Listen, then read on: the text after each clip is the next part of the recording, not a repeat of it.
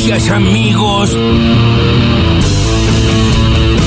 Usted dijo hubo también suba de retenciones durante el gobierno de Macri. La verdad es que no es tan bien, porque acá no hubo suba de retenciones a los productores. Entonces la verdad es que están marchando por las dudas. Están marchando por las dudas contra un proyecto que no conocen o que imaginan que puede suceder, con lo cual no tenemos ninguna duda de que se trata de una marcha absolutamente política y que tiene que ver con otros intereses que defender los eh, legítimos derechos y defensa que tienen que hacer los productores de las cuestiones del campo. El campo es fundamental para el crecimiento de la Argentina. Odio a la puta oligarquía argentina.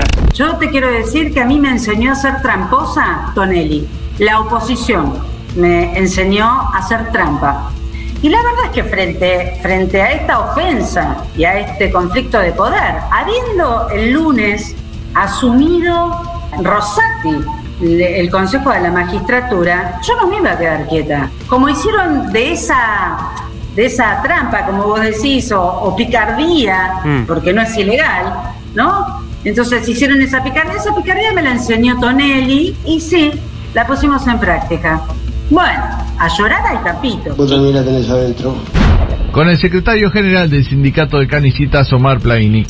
En el CSK la vicepresidenta de la Nación fue muy clara. Las leyes del mercado o las leyes del Estado. Esta es la discusión. Por eso nosotros decimos, a un colega usted me preguntaron hace un rato, bueno, Plaini, pero usted está pidiendo un aumento generalizado. Mire, si las paritarias son insuficientes, habrá que dar por decreto un aumento generalizado y que sea contributivo.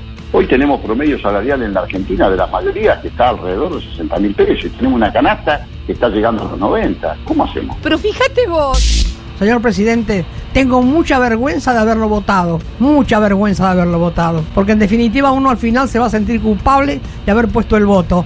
Lo tuvimos que hacer porque como había que unirse para ganarle a la derecha, pero no sabemos qué rumbo tiene usted. Me parece que está más a la derecha que a otro lado y, y nos quiere llevar para ese lado. Pero ¿sabe qué pasa? Alberto, lo voy a tratar así con más confianza a ver si me da un poco de bola. No somos un pueblo manso, ¿eh? No somos un pueblo manso. Prestemos atención a lo que estamos haciendo. Primera foto que tenemos para mostrarle, Cristina Fernández de Kirchner. Es muy inteligente, pero muy malvada. ¿Usted cree eso? Sí. Perdón, ¿por qué es malvada? Porque la verdad es que no está ayudando a Argentina a salir de un problema de grieta en el cual yo quiero que Argentina el año que viene empiece a salir, a salir bien. Y es, es coherente con lo que necesita el populismo. El populismo autocrático, prepotente, necesita la concentración del poder, necesita la resignación y el sometimiento y la dependencia del ciudadano. Justamente el equilibrio de poderes es un veneno que ellos no, no pueden aguantar, lo que los limita en el abuso, en el relato mentiroso. Cállese, hombre horrible. Y algo que, que, tengo que destacar, que cada vez que uno le manda un mensaje a Pablo, al, yo no sé si está en línea todo el día, pero al instante te contesta el teléfono y, y, no es menor que... ¡Ay, che! A mí no me contesta. Perdón, metí la pata, Pablo. bueno, entonces tengo que decir que tengo la suerte y el privilegio del que el señor presidente me conteste al instante. La que puede, puede y el que no sigue esperando en línea, chicos. Ah, bueno, Amalia Granata reveló ahí en la Cámara de Diputados de Santa Fe, sí, por si usted no lo sabía, Amalia Granata es diputada en la provincia de Santa Fe, y agradeciéndole al, al presidente de la Cámara, a Pablo Farías, por la velocidad con la que responde los mensajes a cualquier hora. Vos no importa cuándo le escribís y él te responde. Y el resto de los diputados y diputadas dijeron. a mí no. A mí no, ¿eh? A mí no me responde. a mí no A vos te responderá. Y empezó a decir. Eh, la quiere dar. Metí la pata, dijo la propia Amalia Granata. Y eh, terminó modo intruso, ¿no? La que puede, puede. Bueno, chicos. Igual me, encantó, me encantó. Eh, el final es. El que puede, puede. Y, el que no espera en línea es. Fue un buen final. Fue un buen final. Bueno, también escuchábamos eh, a Mauricio Macri, chicos. Escandalizado Mauricio eh, por el equilibrio de poderes en la Argentina. Mira qué bien. Está, no sabe qué hacer él con el tema de. Tiene abstinencia. Para mí tiene abstinencia. Es una cosa que necesita volver para decir, déjeme a mí, déjeme a mí, por favor. Esta de. culo que tenés. Pasarme los poderes por el orto, déjamelo a mí. Está en esa, Mauricio. Entonces, dice que para el kirchnerismo el equilibrio de poderes es un veneno que ellos no pueden aguantarse. ¿Qué pasa, bueno, avisale a Pepín que está profundo. Sí, sí. Eh, bueno, el Cristiano Ratazzi sí, sigue anotando en la lista de eh, adjetivos calificativos horribles para decirle a la vicepresidenta. Sí, Eh, en este caso, Cristina es muy inteligente, pero muy malvada. Muy malvada, dice Ratazzi. Estamos en esa, estamos, ya llegamos a la calificación de mala. O sea, como que la discusión política dio la vuelta y se, se simplificó al máximo. Maléfica, ¿no? Mala. Es que cuando no hay más argumentos, Mala. queda eso. Eh, ¿cuántos, años, eh, ¿Cuántos años hace que Ratazzi vive en la Argentina? Muchísimo. ¿Por qué sigue hablando como italiano eh, que llegado ayer de Roma? Intuyo que debe viajar mucho igual. Sí, seguro. querido Colombati. Seguro. Pero igual es muy- es Pero muy- ya, ¿no? Y es Sí. como Donato, Donato lo pasa lo mismo. No, ¿eh? ya casi que es parte del marketing. Lo Sí. tiene que mantener porque, bueno, es el Yo italiano. pienso que Sí, hace 50 años que vive acá. Bueno, está bien.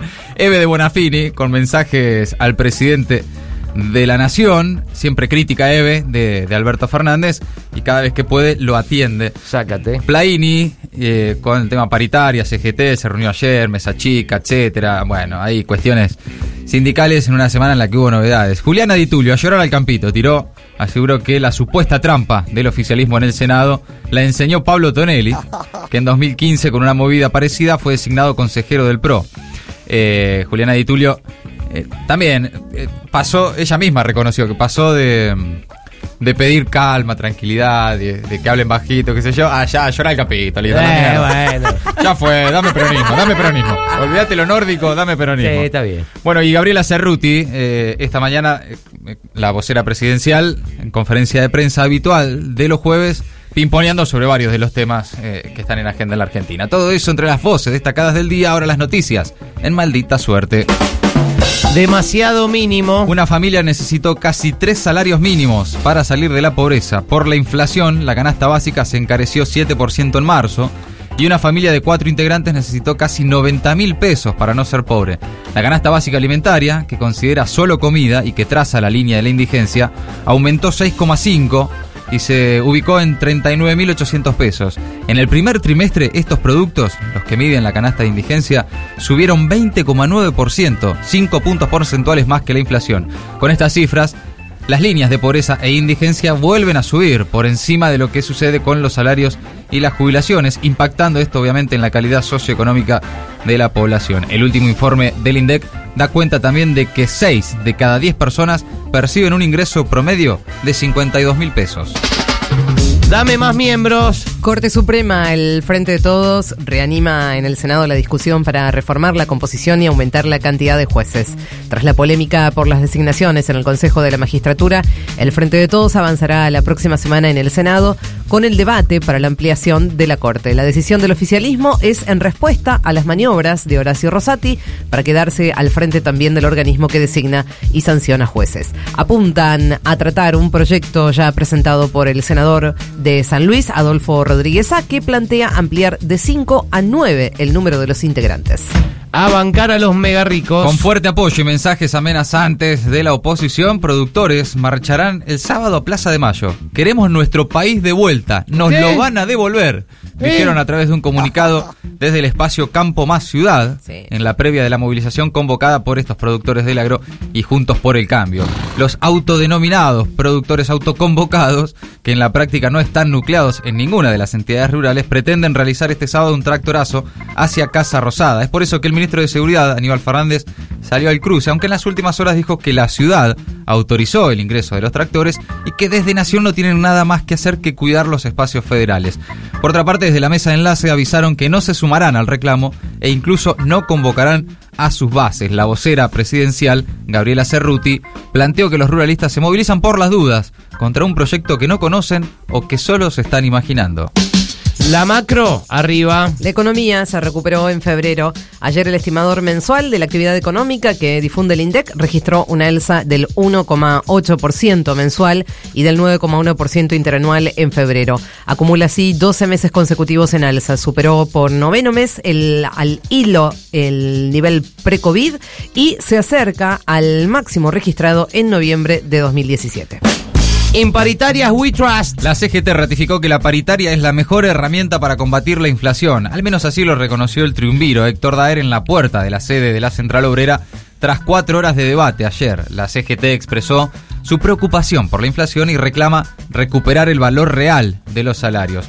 En cuanto a la posibilidad de realizar una movilización para el primero de mayo, Día de los Trabajadores, el Consejo Directivo no tomó una decisión al respecto, a pesar de que hubo un pedido concreto por parte del sector de los gremios que responden al también triunviro Pablo Moyano. Antes de que sea tarde. Día de la Tierra. Organizaciones ambientalistas participarán este viernes de la Marcha Global por el Clima, encabezada por agrupaciones de jóvenes. La concentración está prevista para las 17.30 en Plaza de Mayo, desde donde se van a movilizar hasta en Congreso en reclamo de políticas públicas. La consigna es, la deuda es con el sur. Sin financiamiento no hay transición justa. En el plano local exigirán al gobierno la elaboración de un plan integral de transición energética justa y al Congreso una ley de humedales y el fomento a la agroecología para la soberanía alimentaria, entre otros proyectos. Encuentro de alto nivel. Según informó hace minutos el Kremlin, el secretario general de la ONU, Antonio Guterres, viajará la semana próxima a Rusia. Mantendrá ya conversaciones con el ministro de Exteriores, Sergei Lavrov, y también será recibido por Vladimir Putin. Primera reunión de ese tipo desde el inicio de la ofensiva de Moscú en Ucrania entre el presidente ruso y el titular de las Naciones Unidas que cifran en más de 5 millones los refugiados y las refugiadas como resultado del conflicto. Maldita suerte. Agregamos una hora porque nos quedaban un montón de boludeces afuera.